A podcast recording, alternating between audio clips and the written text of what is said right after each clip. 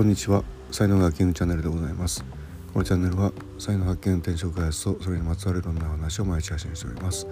パーソナリティは日本才能学研究所主張ラジオネームキングがお届けしております。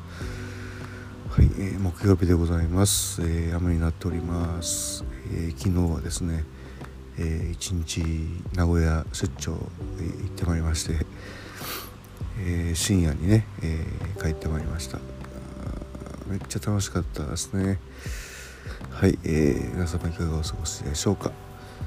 さて今日のタイトルですけども恵方参りで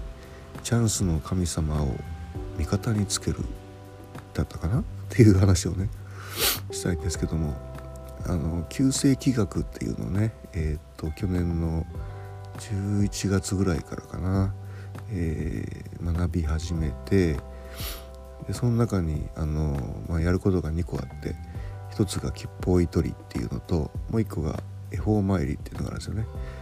であのー、なんだっけ節分の時に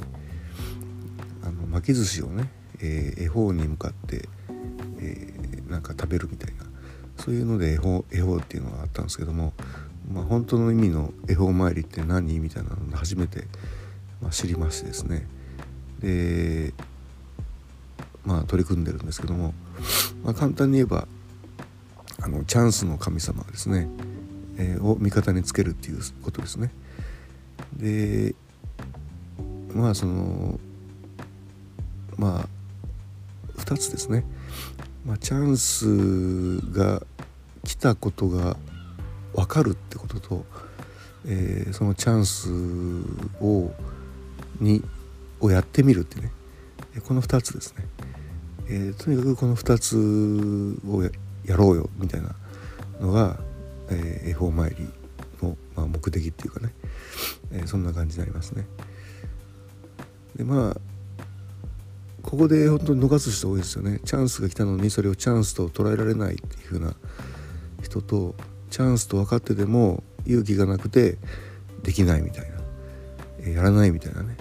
そういう風にこうチャンスを逃す人が多いっていうふうなことなんで、えー、そこちゃんとやろうやろうねみたいな話ですよね。でこれもまたねあのチャンスが来てよしやるぞってなってもそのいい結果が出るとも限らないわけですよね。でそこでいい結果が出るとチャンスを生かしたってことになるんだけども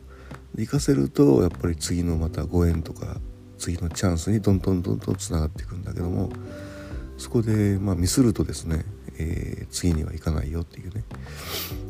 行き,、まあ、行きにくいよって感じかな、うん、はい。まあまあ本当本当ねまあ一言で言うと行動ですね。はい。絵本の神様はチャンスが来た時に行動するかどうかみたいなね。はい。えー、やっぱねあの人生2つしかないんですよね。行動するのかしないのかね。えー、はい。今日ねあのブログにちょっとねがっつりめに書いてますので、えー、よかったらねそちらをご覧いただければというふうに思います。はい音声ここまでにしておきます、えー、最後までお聴きいただきありがとうございました。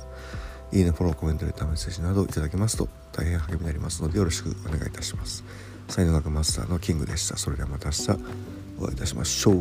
ありがとうございました。Have a nice day.